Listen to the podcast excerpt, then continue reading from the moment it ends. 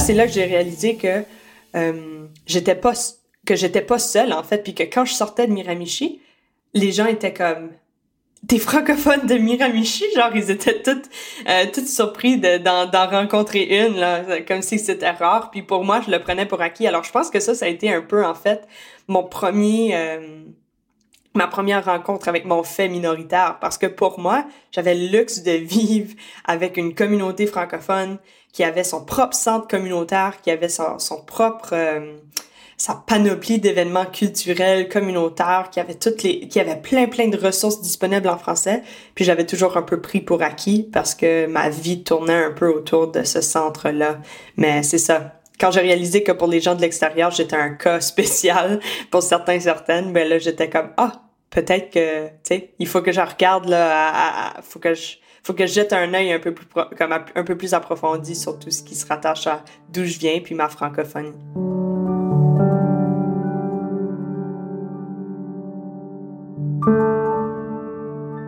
Je suis Marie Cousin et vous venez de prendre place à bord de Canadair, le balado du Canada à Paris, saison 2. Pour ce nouveau vol transatlantique, je vous emmène à la découverte d'une terre qui vous semblera à la fois familière et inconnue, la francophonie canadienne. Alors bien sûr, vous pensez aux Québécois, et vous avez raison. Mais ils ne sont pas les seuls. Franco-ontariens, franco-manitobains, franco-albertains, francescois ou franco-yukonnais, et bien d'autres encore près d'un quart des Canadiens ont le français pour langue maternelle. Sans oublier bien sûr les nouveaux arrivants francophones du monde entier qui viennent s'y installer chaque année.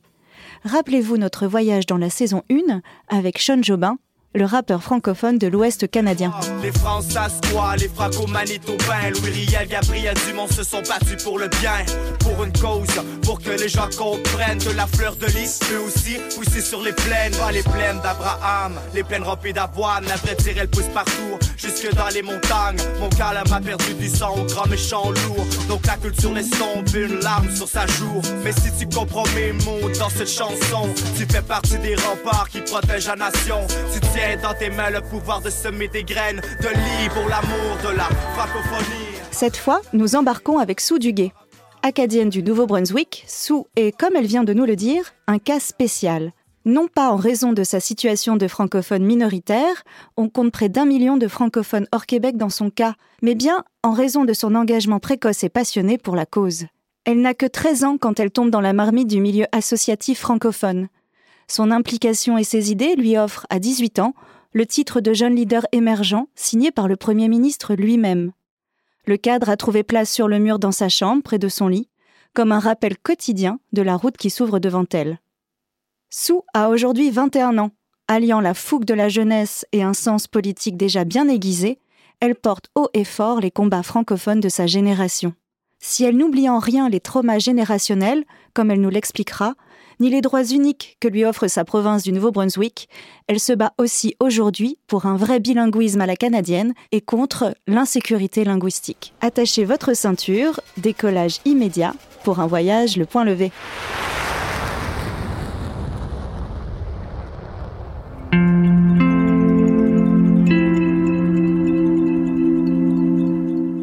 Alors moi, c'est Sue. Je suis présidente à la Fédération de la jeunesse canadienne française. Puis je suis aussi étudiante euh, finissante au baccalauréat à l'Université de Moncton en sciences politiques, en économie puis en sciences de la gestion. Mes deux parents sont, euh, sont, sont, francophones, tous les deux. Ils viennent tous les deux de Tracadie, euh, une ville du nord du Nouveau-Brunswick. Puis, c'est majoritairement francophone. Eux viennent tous les deux de familles euh, franco. Euh, mon père avec justement des origines acadiennes. Euh, on retrace la famille jusqu'aux premières, euh, aux premiers arrivés des Européens. Puis du côté de ma mère, on a, euh, on a quand même des racines irlandaises en fait, alors qui est pas tellement loin. Alors l'anglais est pas loin de ma famille, mais mes deux parents nous ont toujours parlé en français. Ça a toujours été question de s'exprimer en français à la maison. Alors, quand la famille de Sue quitte cette région francophone pour s'installer à Miramichi, une petite ville du Nouveau-Brunswick à majorité anglophone, c'est une nouvelle vie qui commence. Puis ça a plutôt été pour euh, la famille en entier question d'adaptation euh, de vivre justement dans une communauté où on va faire notre épicerie en anglais, mais on a quand même accès à une éducation en français. Puis malgré qu'on soit franco, on peut pas dire qu'on vit toute notre vie en français. Mais euh, mes parents nous répétaient toujours que euh, qu'on déménageait dans une région anglophone puis qu'il fallait respecter la culture des autres. Alors, de facto, il fallait respecter le fait que les anglophones habitent à Miramichi, puis que la langue de choix ou la langue d'expression, c'est l'anglais. Alors, nos parents nous ont beaucoup appris à ce que la responsabilité était de notre bord. Alors, c'était à nous de faire cet effort-là, d'apprendre l'anglais pour pouvoir comprendre puis s'exprimer avec les gens des alentours. Puis, je pense que ça a été un élément important dans mon, euh, comment je dirais, dans mon implication aussi au sein de ma communauté à Miramichi parce que ça m'a, ça m'a vraiment permis euh, de développer cette sensibilité-là à l'autre. Alors, mon objectif, c'était jamais d'imposer une langue à une autre personne. Alors, je pense que ça m'a donné cette sensibilité-là de naviguer justement sur ce dossier des langues officielles-là qu'on a au Canada. Et le dossier des langues officielles au Nouveau-Brunswick, ce n'est pas une mince affaire. Pour bien comprendre, je vous propose un petit voyage dans le temps grâce au rétrofusée de Canadair.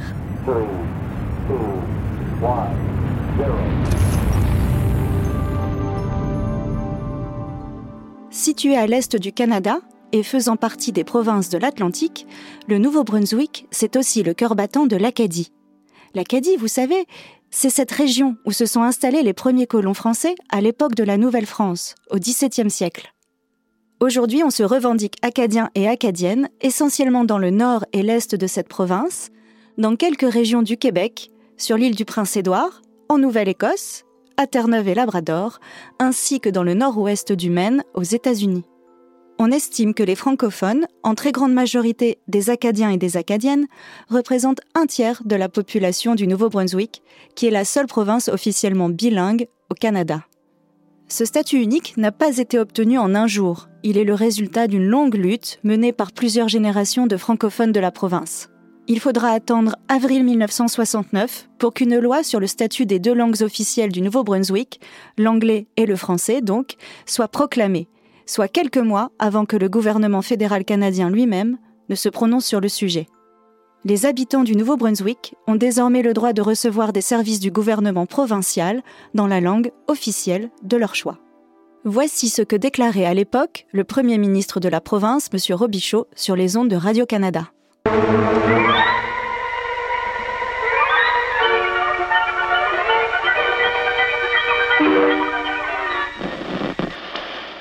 La loi permettra à, tous les citoyens du Nouveau-Brunswick, dans leur province, là où un nombre suffisant le permettra, de recevoir leur éducation dans l'une ou l'autre des langues officielles.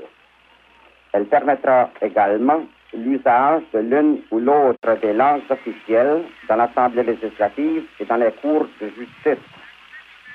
Lorsque ce projet de loi aura été adopté et qu'il aura reçu la sanction royale plusieurs sections de la loi entreront en vigueur immédiatement.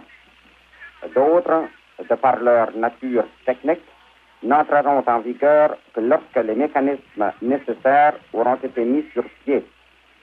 Ces sections de la loi entreront en vigueur en temps et lieu par proclamation. Ce projet de loi, dans une large mesure, régularise officiellement une situation de fait qui existe au Nouveau-Brunswick depuis, depuis plusieurs générations. Le but principal de cette loi est de donner euh, clairement et sans équivoque euh, plein effet aux coutumes et traditions euh, qui existent dans notre province. Pour monsieur et madame tout le monde, on ressent pas vraiment les effets d'une loi.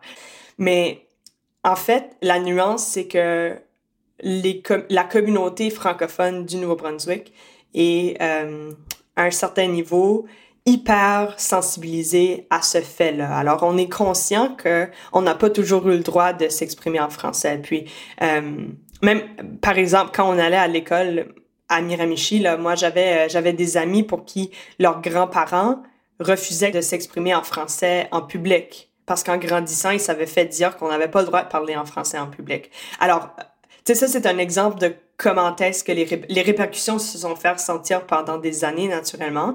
C'est des euh, traumas générationnels à un certain niveau. Je veux dire, si les grands-parents ne croient pas que c'est correct de s'exprimer en français en public, ben c'est ce qui est appris aux générations futures. Puis là, il faut déconstruire justement ces faits-là. Mais où en est-on aujourd'hui de ce trauma générationnel? Qu'en pense la génération de sous, celle qui a 20 ans en 2021 La réalité est telle que on a le luxe d'être des générations qui sont nées dans un Canada avec une loi sur les langues officielles. Ça, c'est incroyable. Puis, j'ai des frissons à en parler, euh, juste à y penser, parce que on est extrêmement conscient que cette loi-là n'est pas apparue du jour au lendemain. Puis, on nous l'apprend. Puis, ça, c'est crucial. Je veux dire, c'est incroyable. Hein? Dans, certaines provinces, là, dans certaines provinces et territoires, les, gens allaient jusqu'à euh, dans le temps où les écoles étaient euh, étaient de responsabilité euh, religieuse. Là, on, on, pense aux sœurs, par exemple, dans, dans, dans, le système catholique, qui qui prenaient la peine de cacher des livres français dans des livres en anglais pour qu'on puisse continuer d'apprendre le français au risque de ben de se faire arrêter, bref, de, de se faire pénaliser parce que c'était pas correct d'apprendre le français. Puis ça, c'est le genre de truc qu'on peut pas prendre pour acquis. Réalistiquement parlant, nous, on n'a pas besoin de vivre ça. Alors, on n'a pas besoin de se cacher. Est-ce qu'on a besoin de travailler fort pour continuer de vivre en français? Oui, mais on n'a pas besoin de se cacher. Alors, ça, c'est un élément qui est être jeune d'expression française au Canada en 2021. Je pense que ça, c'est un élément important. On n'a pas besoin de se cacher pour parler en français, comme pour parler en français. Puis je pense que ça, c'est incroyable. Je dirais au-delà de ça aussi, dans un monde où euh, il y a question de globalisation, euh, où on voit justement une place extrêmement importante qu'occupent euh, le, les, les, médias américains ou la culture américaine, je devrais dire. J'aime pas tellement américaine en fait, mais la culture des États-Unis, plus spécifiquement, euh, ce discours-là de majorité anglophone. Ça, c'est un défi auquel on fait face en tant que jeune euh, d'expression française du Canada.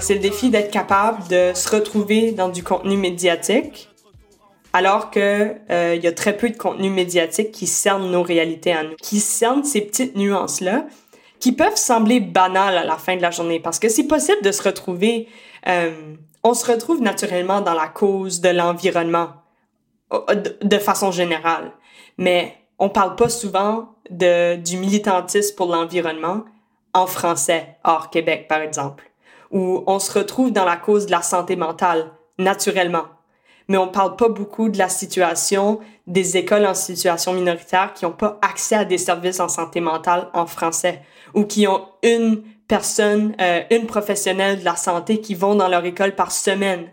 C'est absurde. Comment est-ce qu'on peut s'attendre dans un, on le voit là, dans les statistiques, surtout cette année euh, due à la COVID, qu'il y a beaucoup de défis par rapport à la santé mentale. Puis on a puis c'est pas la faute de cette une personne là, mais c'est la faute on n'a pas on n'a pas les ressources, on n'a pas accès aux services dont on a besoin. Alors ça c'est des nuances qu'on retrouve pas dans les médias. C'est c'est nos réalités à nous qui sont pas exprimées à nulle part. Ces réalités, cette complexité qui font aussi la richesse de la francophonie canadienne, vous pouvez compter sur Sous pour les porter haut et fort sur la scène associative et politique, et cela depuis maintenant plus de dix ans. J'ai participé à mon premier événement qui était euh, un événement atlantique. Alors, j'ai rencontré des jeunes d'expression française des provinces de l'Atlantique. Alors, la Nouvelle-Écosse, l'île du Prince-Édouard, le Nouveau-Brunswick. Et puis, il y avait peut-être d'autres régions aussi, euh, Terre-Neuve et Labrador, possiblement. Puis, je me suis dit, ça, c'est incroyable. Alors, je me suis réinscrite à une, deuxième activité qui est une assemblée générale annuelle. Alors, c'est pas une, c'est pas une activité légère. Et puis là, tout d'un coup, il y a quelqu'un qui me dit, sous tu devrais te présenter au conseil d'administration de l'organisme. Puis je me suis dit, je suis pas certaine. J'étais encore jeune, là, ça fait juste pour vous faire une petite mise en contexte. J'avais 13 ans, je pense, approximativement.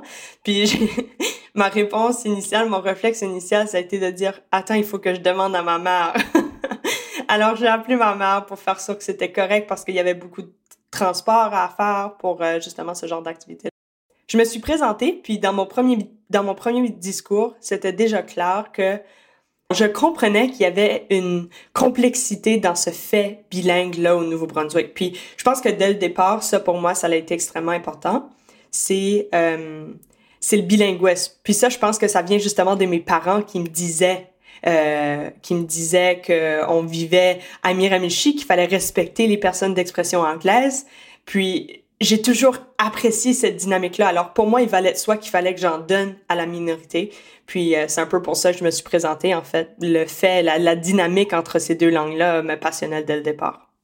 Affirmer son attachement au bilinguisme au cœur d'une institution qui défend le français, ça ne se fait pas sans heurts. Oui, ça c'est euh, comment je dirais ça, je me suis fait taper sur les doigts par des anciens anciennes du réseau très souvent. Faut comprendre que les générations avant moi ont eu peur à multiples reprises de perdre le droit de s'exprimer en français. Alors je comprends pourquoi quand je dis que je suis bilingue, ils, ils perçoivent comme une assimilation.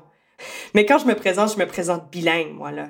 Je veux dire oui, je suis francophone puis mais je crois en, je crois au fait bilingue. Je crois que le Canada a le potentiel de réellement maximiser ce qu'est le bilinguisme, puis de sensibiliser la majorité. Je, puis j'ajouterais en fait à ça encore, c'est incroyable ce fait-là en fait. On a des écoles d'immersion au Canada qui sont pour justement les, personnes anglophones qui veulent apprendre le français. Ces écoles-là débordent. ça fait il y a pas suffisamment de place. Ça c'est incroyable, c'est un message que nous envoie la majorité, genre la majorité est prête à justement apprendre le français. Mais les statistiques démontrent qu'une personne qui passe par le système d'immersion perd son français la plupart du temps après son parcours scolaire parce qu'elle n'a pas la place à s'exprimer ou à pratiquer son français. Mais ça, bien que ce soit triste d'entendre ça, je suis optimiste d'entendre ça. Ça veut dire qu'on a encore des défis à relever, mais qu'il y a vraiment du potentiel pour le futur du Canada en termes de langues officielles. Alors, d'où pourquoi je me présente bilingue, parce que je suis fière de cette identité-là. Je suis fière d'être bilingue dans un contexte canadien. Je suis fière de parler les deux langues officielles. Je suis fière d'être capable d'offrir un service dans les deux langues officielles, puis de comprendre ou d'essayer de comprendre les réalités des deux langues officielles. Jamais est-ce que j'abandonnerai l'idée qu'on est minoritaire je continue de travailler pour le fait français parce que c'est la minorité, puis la minorité a besoin d'aide, mais je suis bilingue, je crois au bilinguisme. Sue n'est pas la seule franco de sa génération à revendiquer son bilinguisme. Souvenez-vous de ce morceau du nouvel album de Sean Jobin qu'il nous avait offert en avant-première au Centre culturel canadien il y a quelques mois. Francophone hors Québec, on déjoue les catégories. On croyait pas en nous, la résilience est catégorique. Parle-nous pas l'accent, dog, we grew up living like this. Yeah, c'est la nouvelle francophonie d'Amérique. Peut-être que je devrais faire. Et cette nouvelle francophonie d'Amérique a, elle aussi, ses propres combats. L'un d'eux, essentiel, s'appelle l'insécurité linguistique. L'insécurité linguistique, c'est simplement le, un sentiment qu'un individu ressent par rapport à la façon dont il ou elle s'exprime. Alors, ça peut être à l'écrit ou à l'oral, ça n'a pas vraiment de différence, mais euh, c'est basé sur un sentiment euh, d'infériorité linguistique. C'est souvent causé par les pairs, en fait. Alors, euh, c'est pas tellement une personne euh, d'une autre langue qui va nous faire sentir inconfortable ou euh, insécure, désolé, par rapport à notre langue. C'est surtout nos autres amis francophones. Ça a pris plusieurs années, en fait, avant qu'on euh, qu'on réussisse à cerner complètement qu'est-ce que la les Canadiens canadiennes d'expression française ressentaient, mais on a souvent parlé de, euh, de la comparaison entre les, les, les façons de s'exprimer en français. Alors, si on parlait le français de la région, euh, de la province de l'Alberta, par exemple, au Canada, ben on nous comparait au Québec. Puis là, on ton français albertain, il est pas suffisamment bon comparé euh, aux exigences du Québec. Ou là, parfois, c'était comparé au français qu'on parle en France. C'est toujours cette idée de comparer là, alors qu'à la fin de la journée, il existe tellement de différentes façons de s'exprimer en français. Puis puis ça finit par être absurde parce que au Québec, il y a plein de différentes régions, on s'exprime de plein de différentes manières. Puis dans chacune des provinces et territoires du Canada hors Québec, on s'exprime de plein de différentes façons, euh, dépendant de la région. Alors c'est un peu la pression des pairs ou la comparaison des pairs euh, qui finit par être toxique. À son pire, l'insécurité linguistique est capable de euh, d'amener une personne au silence, ce qui fait en sorte qu'on euh, qu'on fait face à l'assimilation dans un milieu majoritaire anglophone, puis que les gens décident de s'exprimer en anglais, parce que la réalité est telle que si l'anglais, par exemple, c'est notre deuxième langue, puis ça, les, les sociolinguistes se font plaisir à nous l'apprendre. On n'a pas peur de se faire juger dans une langue qu'on apprend. Mais quand notre langue maternelle, c'est le français, puis qu'on nous dit qu'on ne parle pas bien français, alors qu'on parle français depuis notre premier jour sur Terre, ben ça, c'est difficile à apprendre. Pas question de s'arrêter au constat, bien sûr. La Fédération de la jeunesse canadienne française, dont Sue est la représentante, est allée plus loin et a proposé une feuille de route. Alors, par la stratégie nationale pour la sécurité linguistique, on y retrouve quatre axes qui se concentrent sur l'éducation, l'emploi, le marché du travail, je devrais dire, les politiques publiques et puis euh, la culture et les médias. Le message qu'on martèle à ce niveau-là, c'est l'importance de s'entendre. Alors, euh, quand on écoute des médias puis qu'on entend toujours un accent, euh, un accent d'une personne qui parle le français, mais qui est le bon accent, puis je mets ça entre guillemets si vous voyez pas mes accents là, euh, ben ça devient toxique parce qu'on se dit justement, bon, j'écoute des médias en français puis je ne m'entends jamais. Ce qui est important, c'est qu'on veut apporter la résilience aux Canadiens et Canadiennes. La réalité est telle, puis ça, les sociolinguistes le disent aussi, c'est impossible d'effacer l'insécurité linguistique, parce que l'insécurité linguistique, c'est comme le stress. Cela étant dit, on veut s'assurer que euh, la population canadienne développe cette résilience-là, de pas avoir peur de continuer, de justement développer ce courage-là euh, de continuer de s'exprimer en français, même si on fait des erreurs, même s'il y a des gens qui euh, des fois seront méchants avec nous, ça, ça, ça, ça arrive, puis on sait que ça blesse. Si on est capable de voir euh, le bigger picture, si on est capable de comprendre qu'est-ce qui se passe en son ensemble dans ce phénomène, à ce phénomène-là, si on comprend le phénomène, on est capable justement de se dire bon, ça n'a pas été agréable de me faire dire que je ne parle pas bien français, mais je sais que c'est important que je continue parce que le, le problème est plus grand que moi.